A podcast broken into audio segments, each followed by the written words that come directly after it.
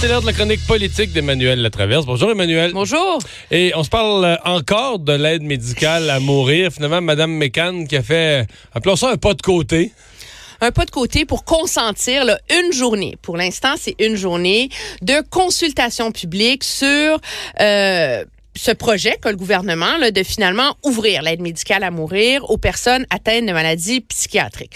Le gouvernement du Québec se retrouve un peu coincé entre l'écorce et l'arbre là-dessus. Madame euh, McCann a été euh, très vilipendée là, depuis quelques jours, mais la réalité, c'est que quand on lit les jugements, l'arrêt Carter de la Cour suprême, euh, l'arrêt Truchon-Gladu, chacun de ces jugements-là, à leur façon, ont abordé la question des, de l'aide médicale à mourir pour quelqu'un qui ne souffre, en guillemets, que d'une maladie psychiatrique. Et la conclusion, même dans le jugement Gladu-Truchon, c'était des gens qui avaient aucun symptôme, symptôme psychiatrique, ils souffraient pas de maladie mentale, mais la question était posée, c'est que tu peux pas discriminer quelqu'un sur la seule base que, comme si la maladie mentale, c'était moins grave que la sclérose en plaques. Et l'argument du tribunal, c'était de dire qu'à partir du moment où, pour avoir accès à l'aide médicale à mourir, faut être apte à consentir, consentement éclairé maladie grave, incurable, dans un stade avancé, et des souffrances qu'on ne peut pas euh, alléger, des souffrances intolérables, ben, les, tous les critères sont là. Dans les, le fond. les critères sont là pour empêcher les dérives. Mais tu vois, tu as vu la, la réaction dans l'opinion publique sur les radios un peu. C'est comme ça a donné un électrochoc à tout le monde de dire Wow! Minute! Mais c'est bizarre hein, parce qu'on dirait que c'est la première fois. Moi, je suis un de ceux qui, à un certain point, a a eu tendance à mettre la pédale douce en disant ben on avait dit que c'était pas le suicide assisté puis là il me semble qu'on élargit vite c'est plus les tribunaux que la politique d'ailleurs mais on, élargit comme vite et beaucoup tu mais euh, et là on dirait que c'est la première fois parce que l'opinion publique est naturellement favorable à l'élargissement de l'aide médicale à mourir puis tout ça. Mais là c'est comme si on avait touché quelque chose où pour la première fois l'opinion publique a retroussé un petit peu ou s'est posé des questions sur qu'est-ce qu'on veut faire exactement. Ben, c'est comme si il y avait des maladies plus acceptables que d'autres pour lesquelles tu voulais mourir. Alors, c'est correct de vouloir mourir quand tu as un cancer terminal. C'est correct de vouloir mourir si tu as une sclérose en plaques, la maladie de Lou Gehrig. Mais la, une forme de dépression incurable. Euh, J'ai raconté là, dans ma chronique ce matin l'histoire d'un cas d'une femme qui avait un trouble de conversion. C'est l'équivalent d'un malade imaginaire. Elle avait des douleurs qu'elle ressentait qui n'avaient aucune explication. Cette femme-là on lui a consenti l'aide médicale. Alors, c'est comme si on était vraiment dans un contexte où il y en a des maladies pour lesquelles c'est correct, d'autres non. Il commence à avoir un consensus autour des, des demandes anticipées pour l'Alzheimer, ça c'est correct. Mais la dépression, ça serait pas. Et là, je pense que Mme McCann a fait la bonne chose en proposant une consultation. Mais ce qui est intéressant, qui qui est en train de ressortir, c'est qu'Ottawa a le même problème. Hein? Le problème fondamental, en vérité, il est plus grave à Ottawa qu'à Québec, là, parce que c'est Ottawa qui définit le code criminel. Donc, la loi qui va avoir un peu préséance au pays, le code de base, c'est celui d'Ottawa.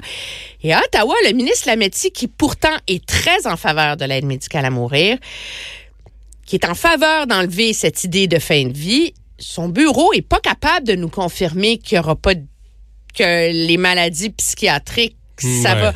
Alors, c'est comme si, là, les gouvernements, ils savent plus trop par où aller, là, autour de ça. Peut-être que ça donne raison, dans le fond, en partie à Mme Yvon, de dire que même si légalement, à cause des jugements, les gouvernements sont obligés de consentir l'aide médicale à mourir dans les cas de maladies psychiatriques, peut-être que ça prend un débat juste pour pouvoir éduquer, rassurer, sensibiliser la population. Là. Et je pense qu'une part de ça... Présenter des cas. présenter des cas, etc. Là. Ouais. Oui, c'est souvent le cas. Hein. Des fois, on parle de la notion de débat public comme d'une banalité, là, mais je veux dire, euh, ça a été dit par un sage de la discussion, tu sais, jaillit la lumière, puis c'est pas...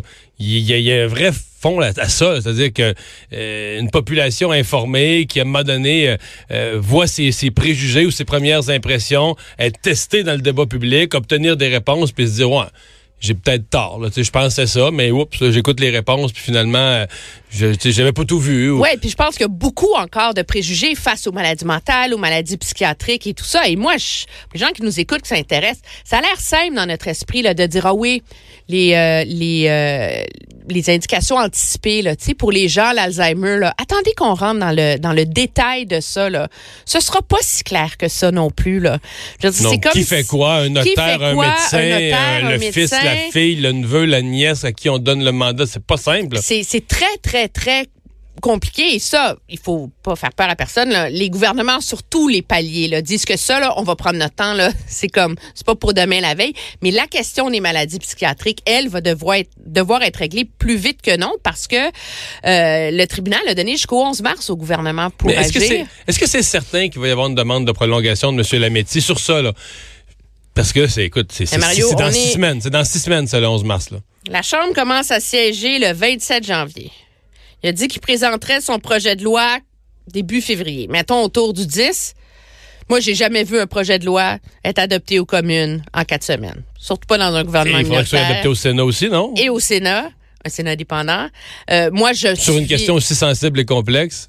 Écoute, c'est impensable. Moi, je pense qu'objectivement, le gouvernement va demander un délai. Ce qui pourrait arriver, c'est que. C'est quoi ça? En gros, c'est un autre six mois. Là, on avait six mois. On demande un, autre, un renouvellement de six mois? Ben, c'est que le gouvernement pourrait demander six mois et la Cour pourrait faire ce que la Cour suprême avait fait. On l'oublie peut-être, mais en 2016, quand le gouvernement, la première fois qu'il y a eu une loi là-dessus au fédéral, le gouvernement fédéral avait demandé six mois, puis le tribunal a dit, écoutez, on est prêt à vous le consentir, là, mais en attendant, il y a des gens qui souffrent indûment parce que la classe politique s'est traînée les pieds pendant tout ce temps-là. Alors, ces gens-là, partout au Canada, qui pensaient avoir le droit d'avoir l'aide médicale à mourir, mais vont pouvoir aller devant un tribunal pour les convaincre. Au cas par cas. Au cas par cas. Mais on leur laisse le, droit. Alors, et c'est dans ce c'est dans ce contexte-là que cette fameuse femme en Alberta avec des maladies psychiatriques l'avait eu. Donc, est-ce que la Cour va faire la même chose en disant on laisse le gouvernement le temps de légiférer, mais tous les autres entre-temps qui veulent l'aide médicale à mourir, mais qui sont pas en fin de vie, ben, pourront aller demander à un tribunal, être certains qu'ils passent le fameux test établi par la loi. Ouais. Parlons de Bombardier. Euh, c'est le prochain casse-tête de M. Legault, parce que là, dans le décor, une entreprise québécoise qu'on appelle encore un fleuron, mais qui va vraiment mal, les déclarations passées de M. Legault avec lesquelles il vit, mais en même temps des milliers d'emplois, un secteur stratégique où tu peux pas juste en laver les mains, dire moi je les aime pas, puis avec ce que j'ai dit dans le passé, je m'en occupe plus. Euh, il me semble que c'est la quadrature du cercle. Et ajoute à ça le fameux nationalisme économique hein, ah de M. Trudeau. non, mais de M. Legault, il faut garder nos, euh, nos, nos fleurons, nos sièges sociaux au Québec, etc. Euh, moi, je pense que pour réussir à se démêler tout ça, il faut voir deux débats là-dedans. Il y a un débat, c'est sur la C-Series. Qu'est-ce qu'on fait avec? Le gouvernement, bon, M. Legault avait décrié l'investissement d'1,3 milliard de dollars de M. Couillard, mais on a quand même 16 de de l'entreprise, là, du projet maintenant. Mais là, Airbus dit, faut remettre de l'argent dedans. Et si t'en remets pas, tu te dilues. C'est-à-dire ben, que les autres, mettons, Airbus va en remettre, puis la, participation du Québec va être de 10% plutôt que 16 on va, on va se diluer. On va se diluer. Alors là, est-ce que monsieur mais est-ce que c'est nécessaire d'en remettre pour protéger les emplois? Donc, ben, c'est-à-dire que, ça dépend. Si tu penses, si tu penses que la C-Series, l'Airbus 220 va bien se vendre, puis cette division-là va devenir très profitable, mais là, financièrement, tu dis, on reste à bord, on garde, on remet de l'argent, puis on garde notre 16% parce qu'on va, comment on va récolter plus tard. Si tu penses que c'est un fiasco, ben là, t'en rajoutes pas. Tu dis, garde, on est dedans, puis on se dit, protéger les emplois. Alors, est-ce que le gouvernement, sa priorité, c'est de protéger des emplois ou de protéger la rentabilité de l'investissement qu'il avait fait? Ça, c'est le casse-tête numéro un de M. Legault. Casse-tête numéro deux, c'est l'avenir de Bombardier. Tout court tout court, qui passe entre autres par Bombardier Transport, qui était le fleuron, la vache à lait, qui faisait de l'argent, vendait des trains partout. Et ça s'est transformé en, en fiasco. C'est parce qu'on avait un beau carnet de commandes. Puis en livrant les commandes à New York, à Toronto, partout. On a livré des citrons. Ben, des citrons ou des retards ou des, complications de toutes sortes.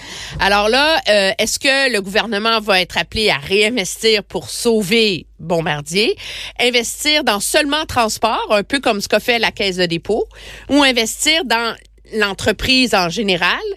Et, euh, et là, on entend parler du côté des médias américains de discussions possibles. Est-ce qu'il y aura une fusion entre Bombardier puis sa rivale Alstom? Euh, c'est des gros casse-têtes qui vont un peu confronter Monsieur Legault, je pense, à la facilité de tenir le discours du nationalisme économique quand tu es en campagne électorale. Ou dans l'opposition. Rona, Rona, on protège, allez, allez. Dans l'opposition, ça va bien. Oui, puis c'est facile de donner un point, point de presse, de dire ben arrêtez d'acheter euh, la peinture Sico parce qu'on les aime plus, puis tu sais aller magasiner euh, dans une quincaillerie locale. Mais là, c'est des emplois et une industrie afférente qui en dépend. Et, euh, et les, les, forces auxquelles Bombardier sont confrontés, c'est des forces économiques globales là aussi. Là. On peut pas nier ça. Là. Je vais te poser la question la plus plate. C'est quoi Bombardier? Parce que là, tu as Bombardier. à un moment donné, on disait Bombardier, c'est une compagnie. Tu as Bombardier Transport dans les trains, tu as Bombardier dans l'aviation. Mais on dit dans les trains, on pourrait vendre ou s'associer avec Alstom. Dans l'aviation, tout ce qui est les divisions d'avions commerciaux qui sont profitables, on serait, on serait prêt à les vendre. Là, on a besoin de liquidités. On serait prêt à vendre ce qui est profitable pour des liquidités. Mais tu te dis, c'est comme s'il n'y a plus de Bombardier. C'est comme si c'est une addition de toutes sortes de cellules toutes plus ou moins à vendre. Euh, tu sais, tu te demandes, c'est. Mais non, de un, de deux, il y a une perte de l'affection des Québécois envers Bombardier à cause des promesses brisées. Moi, je pense que ce que tout ça, ça va amener, c'est un débat auquel le Québec a longtemps résisté. Ça, moi, je le vois parce que j'ai couvert ça d'Ottawa pendant de nombreuses années. C'est la fameuse structure d'actionnariat de Bombardier, où la famille Bombardier-Baudouin a actions 50,9 des actions votantes alors qu'ils détiennent seulement 12% de la compagnie. C'est la raison première pour laquelle Ottawa a refusé de mettre de l'argent dans la C-Series.